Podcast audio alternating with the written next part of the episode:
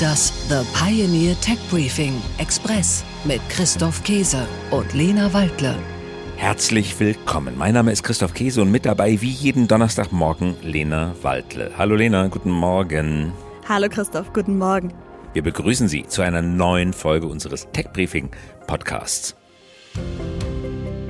Diesmal könnte es tatsächlich klappen. Das stand bereits vor acht Jahren auf dem Cover des Time Magazins. Was könnte klappen?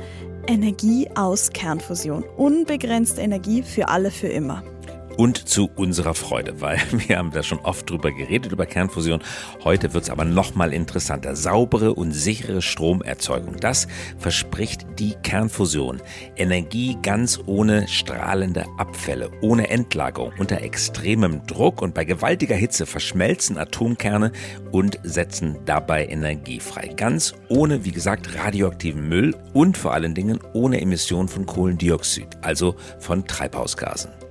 Erst vor zwei Wochen gelang Wissenschaftlern in Japan wieder ein Forschungsdurchbruch. Am JT60SA Versuchsreaktor an den National Institutes for Quantum Science and Technology in der Stadt Naka erzeugten sie etwas, das sie das erste Plasma nennen. Das bedeutet, die Anlage wurde erfolgreich gestartet. Von einer Stromerzeugung ist sie aber noch weit entfernt weil die hineingesteckte Energie immer noch größer ist als die gewonnene Energie. Dennoch stellt dieser Erfolg in Japan einen bedeutenden Meilenstein dar. Einen Meilenstein, der den Weg für den viel größeren ITER-Reaktor ITER in Südfrankreich ebnen soll. Und auch für die Versuchsanlagen natürlich hier in Deutschland.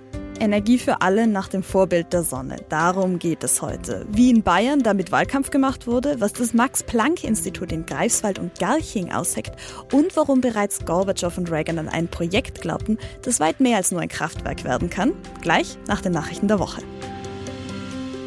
Tech Briefing. Nachrichten aus der Welt der Big Tech. Übernahme von O2. Der Telekommunikationsdienstleister Telefonica aus Spanien möchte die Deutschland-Tochter, bekannt als O2, komplett übernehmen. Aktuell hält Telefonica Spanien rund 70 Prozent an O2 Deutschland. Nach dem Bekanntwerden dieser Information stieg die Aktie um fast 40 Prozent. XAI bekommt einen Chatbot. XAI, das ist das KI-Startup des Elon Musk. Er hat nun auch einen eigenen Chatbot entwickeln lassen und der trägt den Namen Grok. Der Chatbot ist aktuell nur in den USA verfügbar. Außerdem muss man Abokunde in der teuersten Stufe von X, also ehemals Twitter sein. Tech Briefing: Nachrichten aus der Welt der Startups. Aleph Alpha sichert sich 500 Millionen Dollar. Das deutsche KI-Startup Aleph Alpha aus Heidelberg erhielt in einer Finanzierungsrunde über 480 Millionen Euro. Investoren sind unter anderem Bosch, SAP und die Schwarzgruppe. Ähnlich wie ChatGPT entwickelt das Startup große Sprachmodelle mit künstlicher Intelligenz. Aleph Alpha spezialisiert sich aber auf Anwendungsfälle der öffentlichen Verwaltung und Industrie. Meerwasser wird zu Trinkwasser. Das kanadische Startup Oneka Technologies entwickelte eine Entsalzungsanlage, die durch Wellen angetrieben wird. Die schwimmende Anlage verwandelt so Meerwasser in Trinkwasser. Tech Briefing: Nachrichten aus der Welt der Technologie. GPT-4 Turbo.